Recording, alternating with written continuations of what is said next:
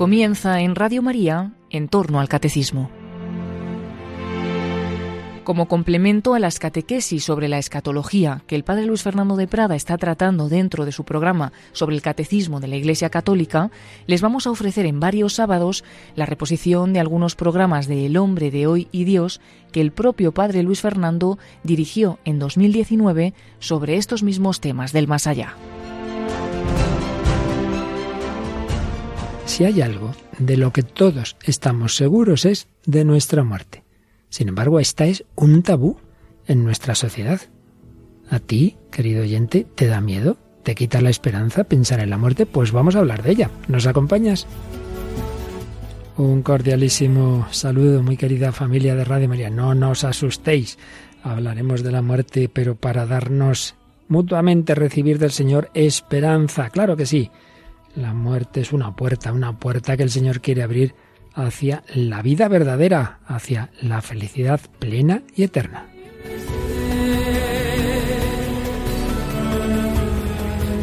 Es ese gran tema que venimos tratando mucho tiempo y estamos ya en esa etapa final de la visión cristiana de la esperanza y concretamente de la plenitud de lo que esperamos, es decir, el encuentro con Dios. Por ello empezamos hablando de la muerte y luego hablaremos de lo que está detrás de la muerte. Iremos hablando de esas realidades del más allá, del juicio, cielo, purgatorio, infierno, en fin, todas esas grandes verdades últimas. Para ello, pues como siempre tendremos eh, teología, concretamente de una gran obra de Joseph Luego Benedicto XVI, pero tendremos también literatura, ¿verdad, Mónica? Sí, esta vez contemporánea, que se llama Emily, la de Luna Nueva. Y también, como casi siempre, tendremos cine. Paloma. Hoy traemos la película de Frequency, que es dirigida por Gregory Hoblit. Y bueno, testimonio de, unos jóvenes, o más exactamente de los padres de unos jóvenes que, que, murieron en ese accidente de ascensor que hubo en mayo de 2017, Belén y José, ¿verdad? Sí, José Amián y Belén Jordana. Hablaremos especialmente de, de esos momentos duros y cómo los afrontaron sus padres. Y como siempre, todo ello adobado con buena música, tanto civil, entre comillas, como religiosa cristiana. En el ámbito de la música civil traemos un famoso grupo.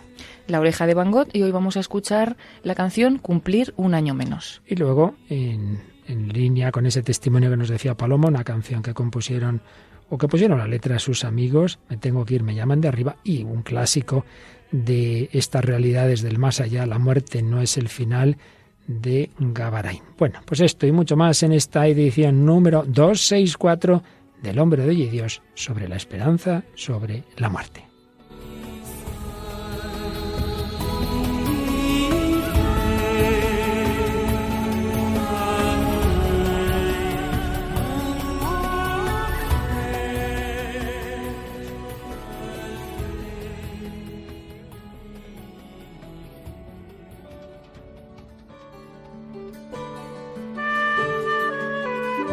Una de las más conocidas obras teológicas de quien era un gran teólogo y lo ha seguido siendo después Joseph Ratzinger, justamente cuando le hacían obispo, luego, como todos bien sabemos, sería cardenal y papa, pues digo que una de esas obras, en primera edición 1977, fue su escatología, uno de los temas que siempre más le interesó y que, como siempre, abordó con mucha profundidad y a la vez, pues en diálogo con el hombre de hoy. De hecho, en esa obra, al hablar del capítulo de la muerte, comenzaba indicando cómo en nuestra sociedad hay una relación con la muerte contradictoria.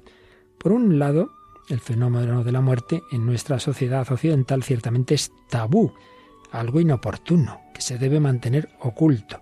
Pero, por otra parte, se da, podemos decir, una exhibición de la muerte, que representa una correspondencia exacta a la destrucción de todo pudor que ocurre en los demás terrenos de la vida.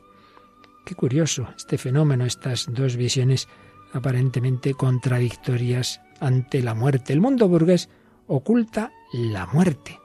Hay un famoso diario americano en la que no se puede imprimir la palabra muerte.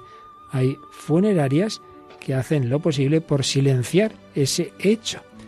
En los hospitales se oculta ese acontecimiento antes. Tantas veces las personas que morían en familia, pues con los hijos, con incluso nietos, los niños se despedían. Recuerdo, Santa Teresita nos contaba cómo, siendo una niña pequeñita, su papá la llevó ante el cadáver de su mamá para darle un beso, para despedirse de ella. Esto hoy día es casi impensable. La familia ya no es el lugar protector que reúne a los hombres en nacimiento, vida, enfermedad y muerte. Enfermedad y muerte se han convertido en problemas técnicos especiales que se tratan en instituciones especializadas para ello. Ya no son problemas metafísicos que tienen que ser sufridos y superados en el ámbito de una comunidad de vida, sino que se reducen a meros cometidos técnicos que deben ser tratados técnicamente. Pero, por otro lado, existe otra actitud ante la muerte que es su banalización, una banalización materialista. En la televisión, en el cine, la muerte muchas veces se ha convertido en espectáculo. Se la va privando del carácter de irrupción de lo metafísico, de lo trascendente. Una trivialización, esa presentación trivial anula las inquietantes preguntas que surgen de la muerte. Si el filósofo Schleiermacher habló de que nacimiento y muerte son perspectivas en brecha, son como brechas por las que el hombre puede mirar hacia lo infinito, la banalización intenta que el hombre no, no se abra, no mire al infinito, que se quede en todo como una cosa banal, sin mayor importancia o trascendencia. Y hay un cambio muy claro que se nota en lo siguiente. Fijaos, en la visión cristiana tradicional hay unas letanías, unas letanías a los santos en las que se pedía esto, Señor, líbranos de la muerte súbita. A subitánea muerte, líbranos domine. De la muerte súbita, líbranos, Señor. El cristiano pedía que el Señor le avisara de la muerte, que no fuera repentina, para que pudiera afrontarla con plena conciencia, para que pudiera prepararse. Me viene a la mente ahora que en ese libro póstumo del profesor Juan Antonio Vallejo Nájera le agradecía a Dios el haber sabido el diagnóstico mortal, tener dos o tres meses para prepararse a morir. Mucha gente no quiere esto, prefiere morirse así, sin enterarse. Pues mejor, me quedo dormido. Qué suerte que esa persona murió sin enterarse. Queremos no vivirlo con conciencia. Hoy podríamos decir que la letanía de los no creyentes sería la contraria. Señor, dame una muerte repentina y desapercibida. Y es que, al final, no se consigue anular nunca ese miedo metafísico se quiere domesticar la muerte o se la quiere producir. Y aquí entraríamos ya también en el tema de la eutanasia. Se quiere anular la muerte como fenómeno que se me viene encima, sustituyéndola por la muerte técnica, que yo mismo no necesito morir. En definitiva, el precio que se paga es la deshumanización de la muerte, que desemboca en la deshumanización de la vida. Y una reflexión profunda de Joseph Ratzinger desde el momento en que la aceptación humana de la muerte resulta algo peligroso, el ser hombre también lo será. En el afán por retirar de la escena al ser humano convergen estas posturas contrapuestas, pero siempre con ese resultado. Y es que la muerte se convierte en la clave de qué es el hombre. Tanto la marginación como la trivialización de la muerte parece que solucionan la cuestión, pero lo que hacen es suprimir al hombre mismo.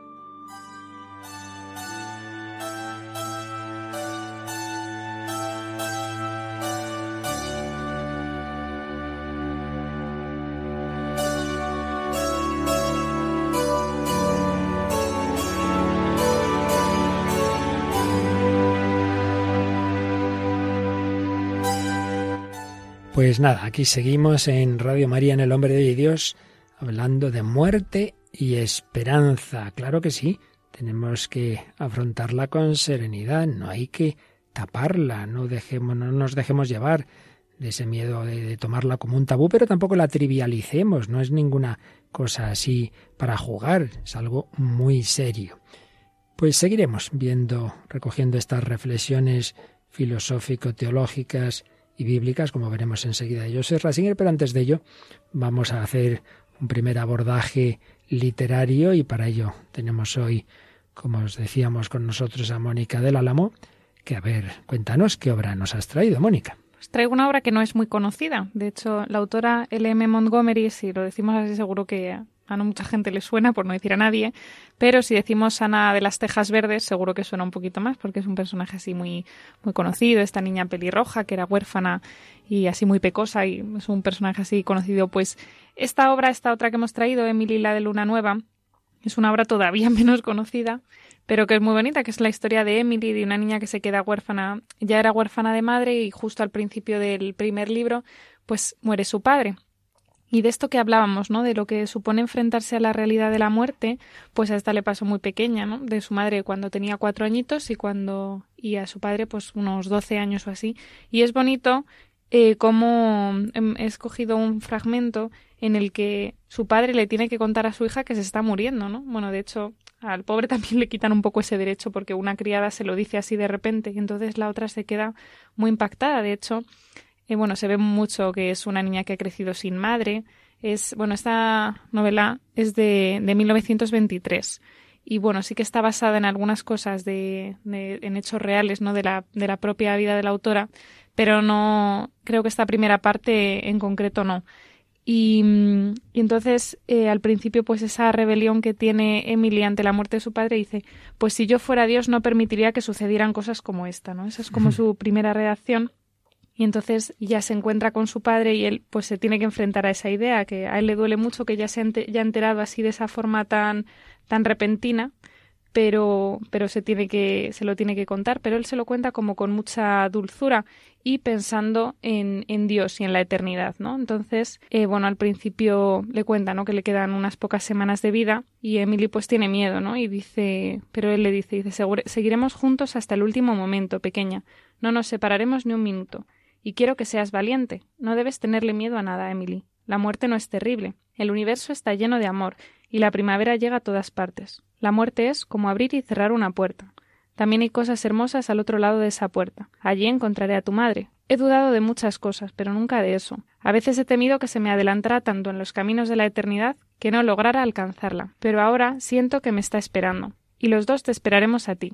No nos apresuraremos. Vagaremos lentamente hasta que nos alcances. Quisiera, dice Emily, que me llevaras por esa puerta contigo. Dentro de un tiempo, dice su padre, ya no lo desearás. Todavía tienes que aprender lo buena que es la vida. Y la vida tiene algo para ti, lo presiento. Ve a su encuentro sin temores, querida. Sé que no lo sientes así en este momento, pero ya recordarás mis palabras. En este momento, dice Emily, siento que ya no quiero a Dios. Su padre rió con la risa que a Emily más le gustaba. Era una risa tan querida. Contuvo el aliento de la emoción. Sintió que él la abrazaba con más fuerza. Sí, claro que lo quieres, cariño. Uno no puede no querer a Dios. Él es el amor. Entonces, bueno, ya eh, de alguna manera esas palabras de su padre la tranquilizan mucho. Dice, Emily no supo exactamente qué quería decir su padre, pero de pronto se dio cuenta de que ya no tenía miedo, de que su pena ya no estaba llena de angustia, y que su corazón ya no albergaba aquel dolor insoportable.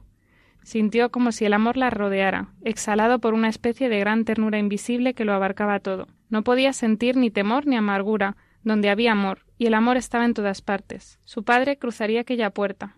No, iba a descorrer una cortina. Esa idea le gustaba más, porque una cortina no es tan dura ni tan rápida como una puerta, y se deslizaría dentro de aquel mundo del cual el destello le había dado indicios. El destello era como una especie de, de definición que ella daba un poco a la inspiración que ella tenía, o los momentos así de mucha belleza, ella decía que veía como un destello, ¿no? que le, le, unía, decía, él estaría allí, en aquella belleza, nunca demasiado lejos de Emily. Soportaría cualquier cosa, aunque solo fuera por sentir que su padre no estaba demasiado lejos, solo al otro lado de aquella cortina oscilante. Entonces, bueno, esta idea, eh, o sea, ella es, la escritora es protestante, es así una idea a lo mejor que, eso sí como un poco imaginativa o un poco New Age, pero sí con esa idea de fondo de que Dios la estaba esperando, la eternidad, y, y, la belleza, ¿no? Que es lo que le esperaba al otro lado, lo que dice ella de, de, esa cortinilla que a mí me recordaba un poco al velo que decían los místicos, ¿no?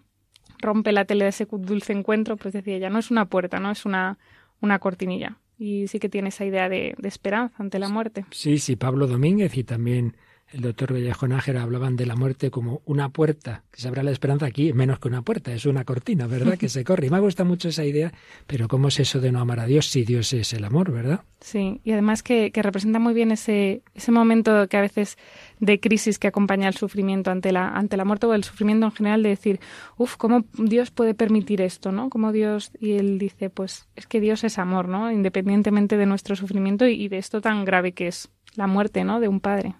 Pues precisamente, bueno, como tantas veces nos ocurre, aunque no hayamos de antemano visto lo que cada uno eh, trae al programa, eh, los temas que salen ahí tienen que ver con todo lo que vamos a sacar, porque esa muerte de familiares, vamos a hablar de, de, unos padres ante la muerte de sus hijos, esa relación con Dios que hace creer en la vida eterna, vamos a ver que eso aparece en la escatología bíblica, en fin, mm, todos una serie de temas que, están en esa literatura, que están en la música, que están en el cine, donde hay un diálogo también entre padre e hijo. A ver por dónde empezamos. Yo creo, Paloma, que nos vamos a ir a la música, así que dinos qué canción nos traes hoy. Pues hoy vamos a escuchar una canción que se llama Cumplir un año menos. Es de La Oreja de Van Gogh, bueno, un grupo musical que se origina en San Sebastián, en el País Vasco, y su trayectoria de la música pues empieza en 1996. Es una banda formada por, por varias personas ¿no? que están en los instrumentos y la vocalista empezó siendo Amaya Montero y luego en 2008 cambió por Leire Martínez. En ese mismo año, en 2008, es cuando sacan el álbum A las 5 en Astoria, que es eh, donde viene esta canción, Cumplir un año menos. Habla sobre los sentimientos de una mujer que perdió a su esposo, eh, quien es asesinado por ETA. Y no es la primera vez que el grupo habla de, esta banda terrorista, también lo había hecho en su primer álbum, en otra canción, La Carta, podemos escucharla. Vuelve a ser mi cumpleaños y en mi mesa habrá dos platos, aunque sepa que esta vez tú no vendrás. Solo quiero de regalo dar la vuelta al calendario para que estos años pasen hacia atrás. Cumpliría un año menos y al soplar daría fuego a las velas que pusiste en el pastel. Tras invierno vendrá septiembre vendrá agosto y mañana será un poco más ayer. ¿Para qué quiero palabras si ya no te canto a ti? ¿Para qué quiero mis labios si tus besos los perdí? No quiero mis primaveras si no crecen tus violetas desde hoy. Creceré hasta que nací. Al día más feliz de nuestra vida y otra vez sería la primera vez. A mis ojos volvería cada lágrima caída sobre telegrama urgente de papel. Las noticias contarían que las balas regresaron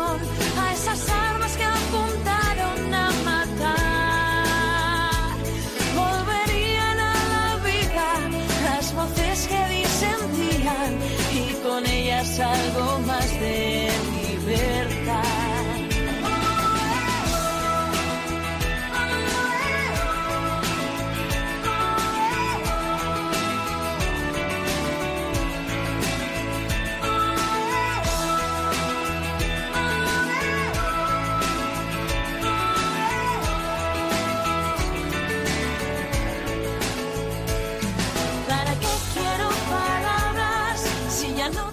Aquí seguimos en El hombre y Dios, en este programa sobre la muerte. Mónica del Álamo, Paloma Niño y un servidor Padre Luis Fernando de Prada, escuchando ahora cumplir un año menos de la oreja de Van Gogh. ¿Qué te hace pensar que te inspira esta canción, Paloma? Sí, bueno, pues eh, podíamos escuchar en alguna parte de la letra que decía, ¿para qué quiero palabras si ya no te canto a ti? ¿Para qué quiero mis labios si tus besos los perdí? No quiero mis primaveras si no crecen tus violetas. Es decir, es como que ya no tiene sentido la vida si ha perdido, pues, en este caso a su marido, ¿no? Y sí que esto de cumplir un año menos es porque si cumplimos los años hacia atrás es como que en algún momento te volveré a encontrar. O sea, que parece que su única esperanza es volverle a encontrar aparentemente no tendría esperanza, ¿no? Pero bueno, mm. si pensamos en, en Dios y, y, en que tenemos una vida después, pues sí que realmente algún día se volverían a encontrar. En efecto, está ese deseo, esa nostalgia, pero no aparece esa certeza que puede tener un matrimonio cristiano, una familia cristiana, decir, nos volveremos a encontrar. No es un adiós, sino hasta luego. Desde hoy,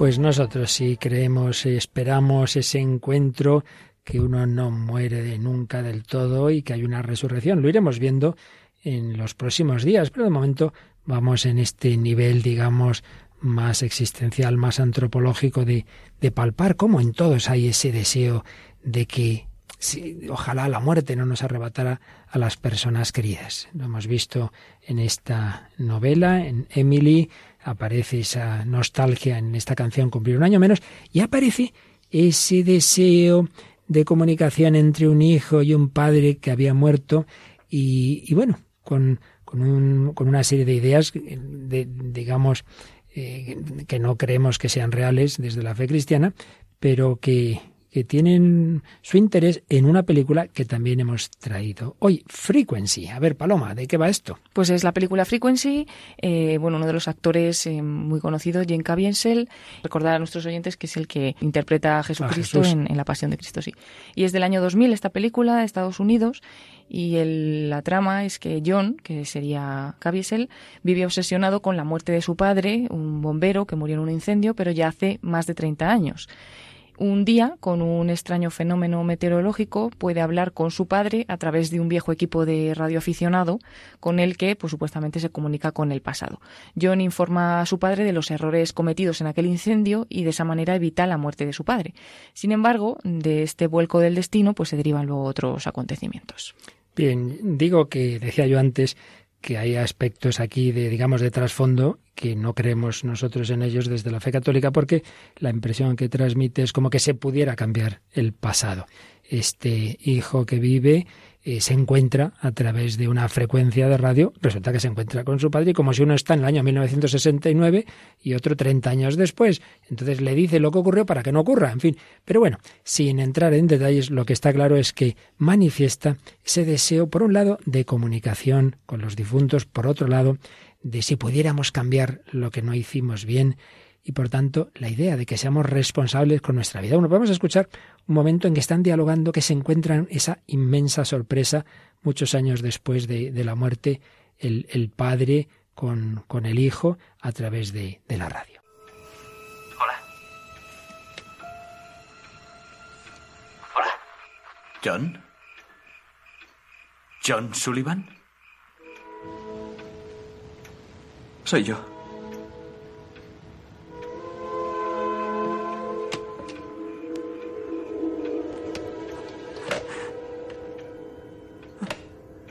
Eres la voz de un ángel. Alargaste tu brazo desde el cielo y me salvaste de ese incendio. Dime que no estoy soñando. Que de verdad eres tú. Soy yo, John. No es un sueño. ¿Pero cómo es posible? No lo sé, no lo sé. Debemos de estar hablando a través de una mancha solar bestial. Sí, quizás sea eso. ¿Estás bien, gran jefe? Sí, muy bien. ¿Seguro? Es... Es... Es difícil de explicar. Tengo un montón de recuerdos nuevos, pero... Tengo la cabeza hecha un lío. No te entiendo. Aún recuerdo cómo me sentí cuando moriste en aquel incendio. Pero soy el único. Eh, no, no, no, no entiendo de qué me estás hablando. Recuerdo dos vidas al mismo tiempo. Es como despertar de un sueño y no saber qué es lo real. Recuerdo cuando estabas aquí, pero también cuando no estabas. Oh, lo siento, John. Lo siento, nunca pensé que... Pues será mejor que ahora lo hagas. Y que tengas más cuidado porque no quiero perderte otra vez. No quiero. No me perderás. Ya no. Te lo juro. Pase lo que pase. No así. ¿Entendido? ¿Me oyes? ¿Me oyes, gran jefe? Te oigo. Hablaremos. Está bien. Mañana estaré aquí. Lo sé.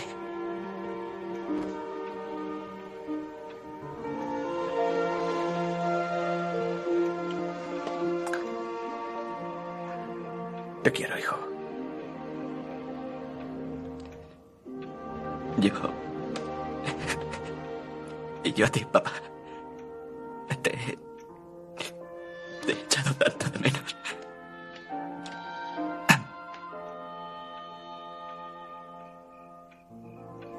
Bueno, pues como decíamos en esta película Frequency, Hay aspectos que sabemos que no son reales, pero bueno, hacen pensar, que os ha hecho pensar a vosotras dos, Mónica del Álamo. Pues bueno, por una parte es como lo que todos soñamos, el cambiar el pasado, las cosas que, pues en todos los sentidos, ¿no? Lo que hemos hecho mal o, o yo qué sé, las cosas que podrías haber evitado, pero también es una forma de, pues eso, de no aceptar la muerte, ¿no? De no aceptar lo que ha ocurrido, que cuando ocurre el trabajo ese tan duro de, de, todo lo que tienes que aceptar, pues aquí como que te descoloca un poco, ¿no? Dices, bueno, ¿y, y ahora cómo se va a hacer a la idea, ¿no? Ahora cómo enfrentarse a la siguiente muerte o cómo, yo qué sé. Es curiosa, la verdad. De hecho, lo dice, no te vuelvas a ir, porque realmente ya, como ya ha vivido, digamos, el estar sin perderlo. su padre, el perderlo, pues ya le dice, no te vuelvas a ir. se aferra un poco a eso. Sí, a mí esa, esa palabra me ha recordado la famosa frase de Gabriel Marcel, amar a una persona es decirle tú no morirás jamás. Y es que como desarrolla Joseph Ratzinger en sus obras, realmente cuando se quiere mucho a alguien, el amor es precisamente una petición de inmortalidad. Y a mí también en línea con lo que decías, eh, Mónica, de mirar hacia atrás, concretamente suele muchas veces, solemos muchas veces decir cuando alguien se ha ido, ahí no la traté suficientemente bien, no le dije que le quería cuando ellos dos, padre e hijo, se dicen te quiero, yo también, a lo mejor no se lo habían dicho antes, ¿verdad? Entonces es verdad que cuando ya una persona se ha ido uno echa siempre en falta y yo lo he experimentado, incluso hijos que han estado cuidando de sus padres mayores, pero luego, ay, quizá me enfadé, perdí la paciencia. Bueno, hombre, no te, no te machaques ahora, ¿no? Porque a posteriori siempre todos lo hubiéramos querido hacer todo mejor. Pero en fin, sí que esa llamada a amar eh, cuando estamos a tiempo, ¿verdad? Y no esperar demasiado.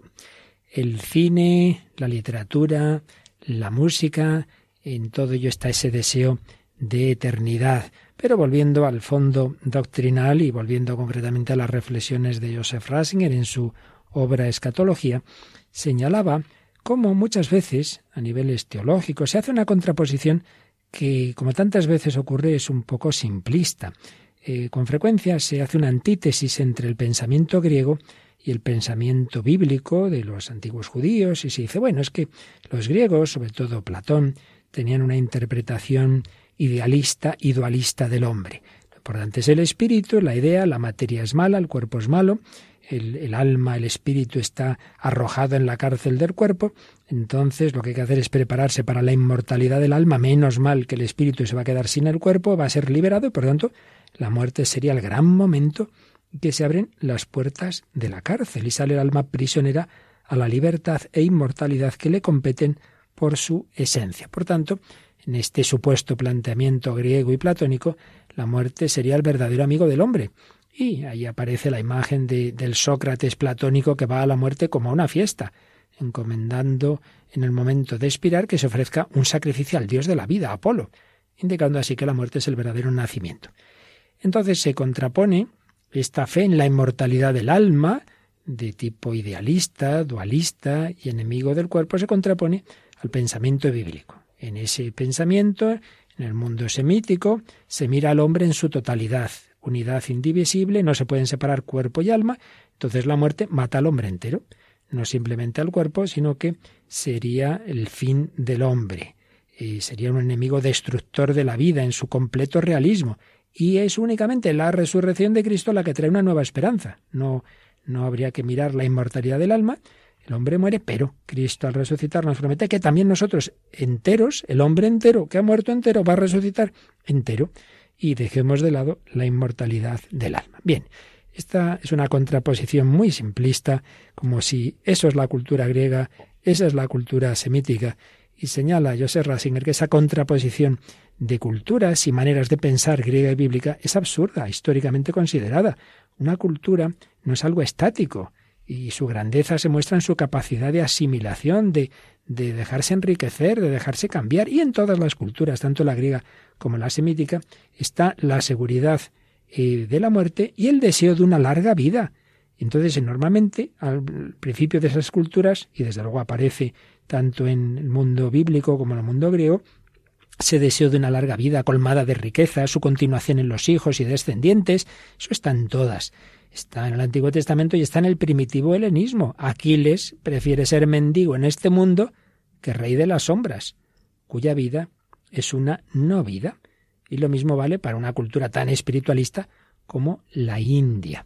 Y por otro lado, en ninguna cultura se ha considerado la muerte como muerte total, tampoco en esa cultura eh, judía antigua. No es verdad que se pensara que el hombre moría del todo. Siempre se ha pensado, de una forma u otra, que la existencia continúa más allá de la muerte. La pura nada no resultó imaginable en absoluto. Es un continuar viviendo. Eso sí, en, el primer estadio de la escatología bíblica se habla de, de una vida lánguida en el Seol. Los espíritus allí pues tienen una extraña mezcla de ser y no ser, pero se piensa que siguen viviendo. Y hay por ello también unos ritos de, asistencia a los muertos en las diversas culturas. Eh, es una convicción de todas las culturas primitivas. Ciertamente, lo que se quiere ante todo es la vida terrena, pero no se piensa que la muerte sea el no ser sin más, que sea la nada. ¿Y qué ocurrió?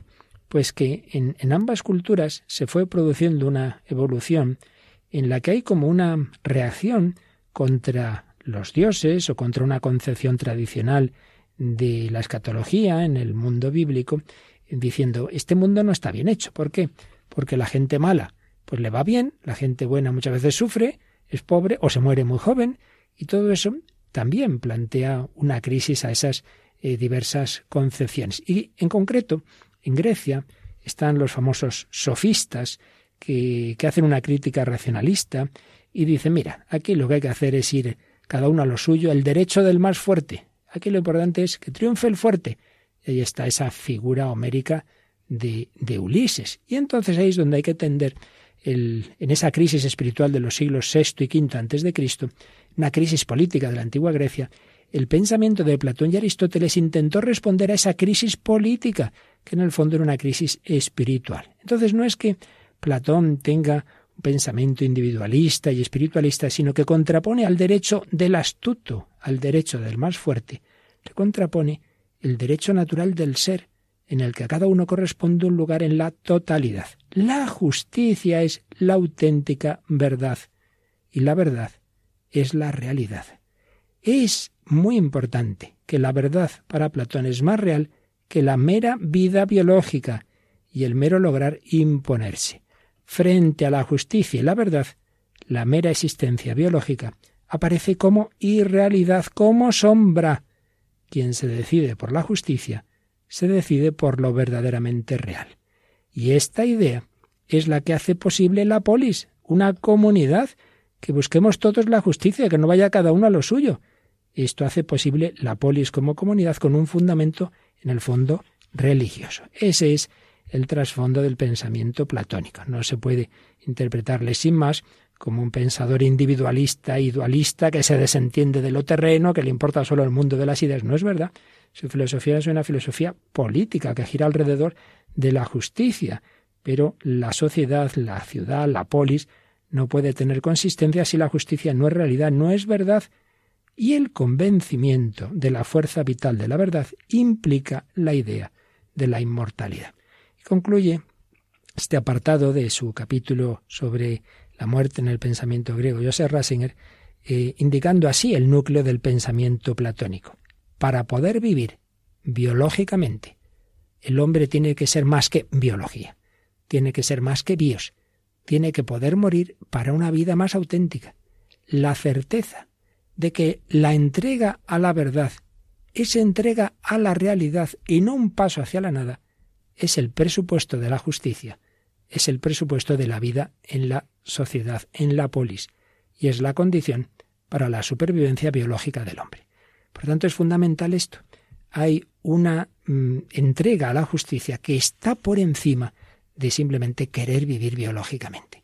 Ese es el trasfondo verdadero del pensamiento de Platón que va a dar pie a muchas reflexiones cristianas después, que habrá que, por supuesto, corregir cosas en el pensamiento platónico, pero no se puede despachar sin más como un idealismo desencarnado contrapuesto al pensamiento bíblico, del que ya hablaremos si no nos da tiempo hoy en un próximo día. Y es que vamos a bajar de nuevo de la doctrina a la realidad actual y lo hacemos pues de la manera más, más encarnada, que es el testimonio, que es como todo esto, pues lo puede vivir una familia en la que se sufre un drama como es la muerte de unos hijos jóvenes. Nos cuentas, Paloma.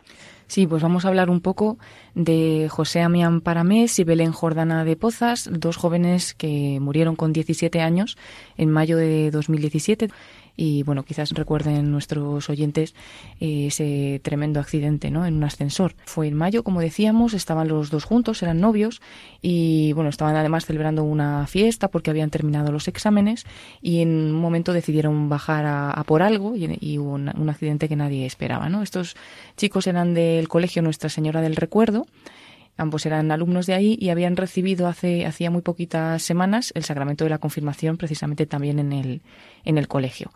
Sin embargo, el día del funeral, donde bueno, todo el mundo pues podría esperar que iba a ser todo un drama, ¿no? Todos los que asistieron, tanto los padres como los familiares, profesores, alumnos, amigos, consiguieron dar la vuelta a esta tragedia inesperada.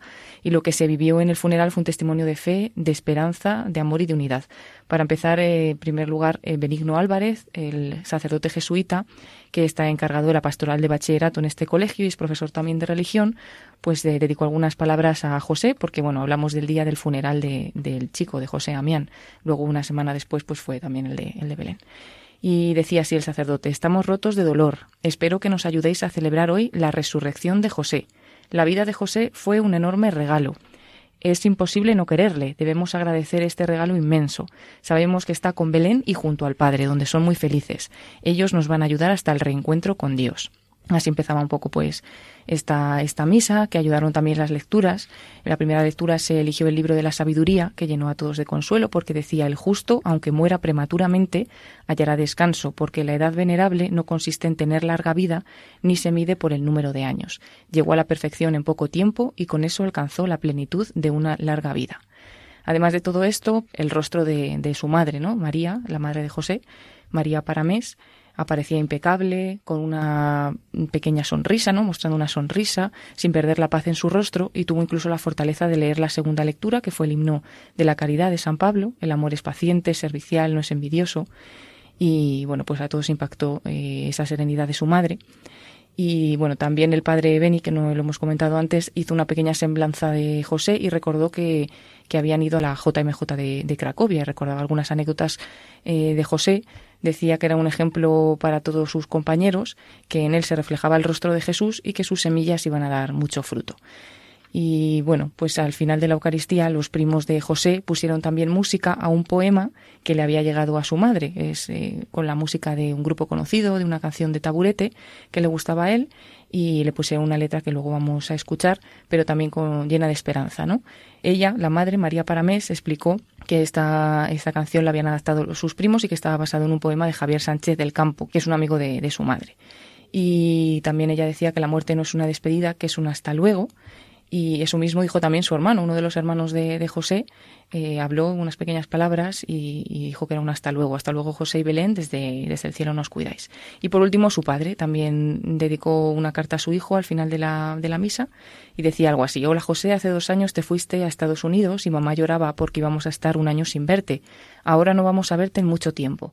Ya, José, ya sé que podemos hablar contigo como hacemos con Dios. ¿Nos vas a ayudar? Dices que hay un móvil que está en el corazón y que es el amor de Dios.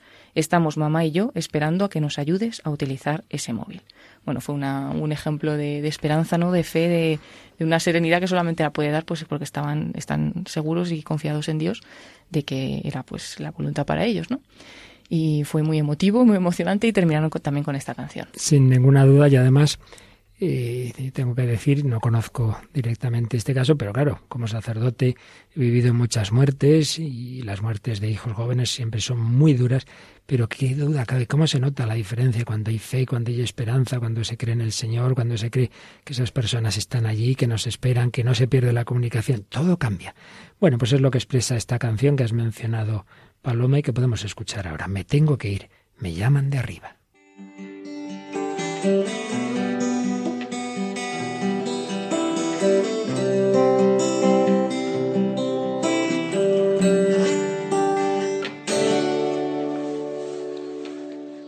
Me tengo que ir, me llaman de arriba, es muy difícil, lo sé.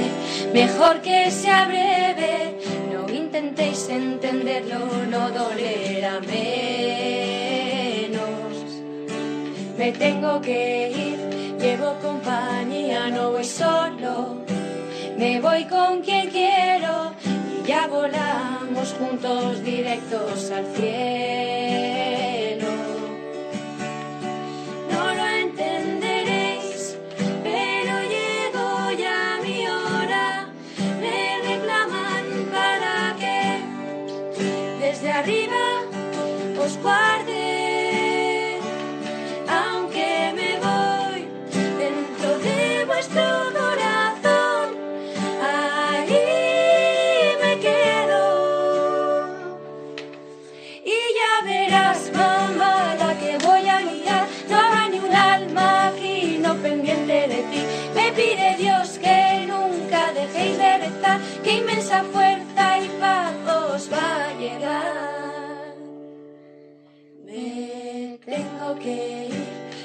Para ayudarte a cuidarte.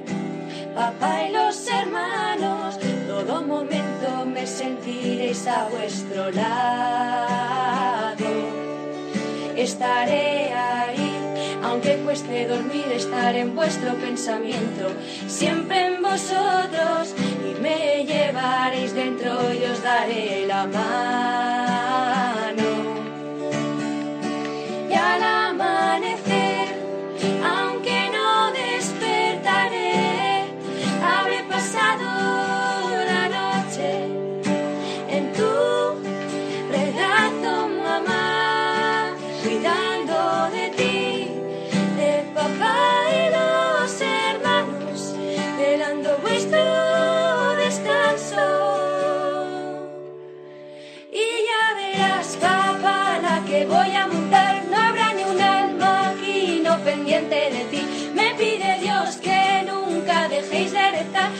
inmensa fuerza, paz os va a llegar. Ya os espero y estoy bien acompañado de la persona que quiero. Me tengo que ir, junto a ella os espero. Me tengo que ir, me llaman de arriba esta canción que se le puso esta letra ante la muerte de estos jóvenes. Me llaman de arriba. No dejéis de rezar. Allí os espero. Esa es nuestra fe, esa es nuestra esperanza. Y siguiendo con la reflexión de Joseph Ratzinger, antes veíamos, como nos decía, dos palabras sobre eh, esa inmortalidad en el contexto de la filosofía griega, yéndonos al mundo bíblico, al Antiguo Testamento, y señala cómo es verdad que al principio, pues ante todo, el hombre del Antiguo Testamento quiere esa vida larga, morir viejo y saciado de vida, ver a los hijos y a los hijos de los hijos, y que la muerte, pues, nos lleva a una situación eh, del Seol, no es la nada absoluta, pero sí que es una existencia vacía, como una sombra. Entonces el hombre quiere evitar ir al Seol, pero poco a poco ¿qué va ocurriendo? Que la fe en Yahvé, la fe en Dios y sobre todo la experiencia mística de la unión con Dios, la oración, va llevando a una certeza. No, hombre, si yo aquí estoy unido con Dios, si yo experimento al Señor como mi plenitud y mi felicidad, ¿cómo es que al morir yo voy a perder esa relación con Dios? ¿Cómo es que voy a irme a ese lugar de las sombras? Entonces se va viendo que esa situación tras la muerte para aquel que aquí vive en unión con Dios no puede ser algo tan malo, no, no. O desaparecía la fe en Yahvé o tenía que acabar por imponerse la idea de que el poder de Yahvé también está más allá de la muerte, como el Señor no va a ser capaz de darme su felicidad y su plenitud más allá de la muerte. Por eso, poco a poco se fue llegando a esta certeza de que el más allá no es algo tan pobre, tan tan nefasto, diríamos incluso, como ese Seol del que eh, se, se, hablaba en, en las primeras etapas de ese mundo semítico, sino que el Señor, el Señor ahí nos espera. Y esto aparece muy claramente en diversos salmos. El salmista, los salmistas, hombres de fe, hombres de piedad, van teniendo esa relación personal con el Señor y nos encontramos realmente salmos preciosos donde aparece que desde esa unión con Dios se va llegando a esa certeza, a esa esperanza de la vida eterna, incluso de la resurrección. Fijaos, el Salmo 16 o 15, según la numeración bíblica o litúrgica, tiene estas palabras. Bendeciré al Señor que me aconseja. Hasta de noche me instruye internamente. Tengo siempre presente al Señor. Con él a mi derecha no vacilaré. Y fijaos, por eso se me alegra el corazón. Se gozan mis entrañas y mi carne descansa serena, porque no me entregarás a la muerte, ni dejarás a tu fiel conocer la corrupción. Me enseñarás el sendero de la vida, me saciarás de gozo en tu presencia de alegría perpetua a tu derecha. ¿Veis? Sin saberlo explicar, el, salmista está seguro de que el Señor no me entregará la muerte, no me dejará en la corrupción. De hecho, es un salmo que los apóstoles citarían para hablar de la resurrección de Cristo, cómo iba a dejar el Padre que su Hijo se corrompiera. Pero esto vale para todos nosotros. Y en el Salmo 73, que al principio está diciendo, bueno, ¿qué pasa aquí?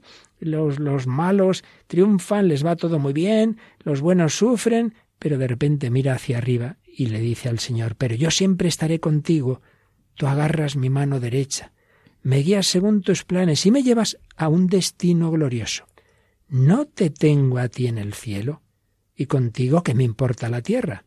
Se consumen mi corazón y mi carne por Dios mi lote perpetuo. Para mí lo bueno es estar junto a Dios, hacer del Señor mi refugio y contar todas tus acciones en las puertas de Sión con estos salmos y otros textos del profeta Daniel, con los textos de la literatura martirial, va reflexionando Joseph Ratzinger en su escatología, haciéndonos ver cómo ese Antiguo Testamento fue cada vez profundizando más en la certeza de que el Señor, el Dios Todopoderoso, el Creador Yahvé, no podía dejar a nadie en la muerte, sino que el que vive unido al Señor también queda unido en Él en la eternidad. Y esto, por supuesto, si va a poner mucho más claro en el Nuevo Testamento, eso lo veremos el próximo día, pero ya hoy vamos a terminar con una canción claramente ya explícitamente cristiana, bien conocida, que nos recuerda que la muerte no es el final.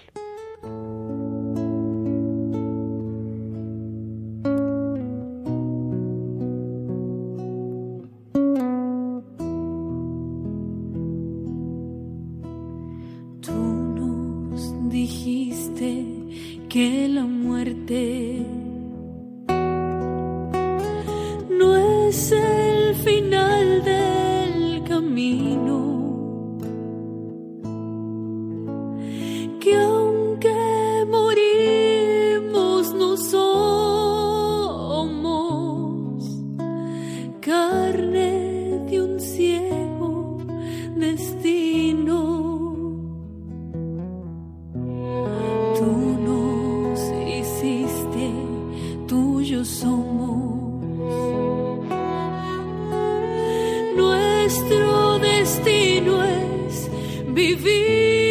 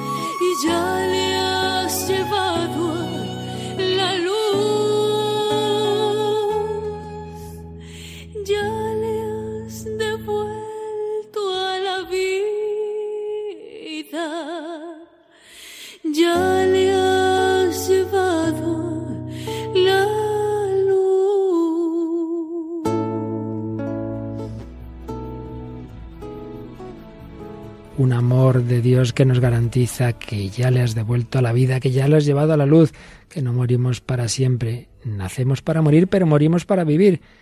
Contigo estaré, siempre a tu derecha se consume mi corazón y mi carne, por Dios, mi lote perpetuo. Finaliza en Radio María en torno al catecismo. Como complemento a las catequesis sobre la escatología que el padre Luis Fernando de Prada está explicando dentro de su programa sobre el catecismo de la Iglesia Católica, les vamos a ofrecer en varios sábados la reposición de algunos programas de El hombre de hoy y Dios que el propio padre Luis Fernando dirigió en 2019 sobre estos mismos temas del más allá.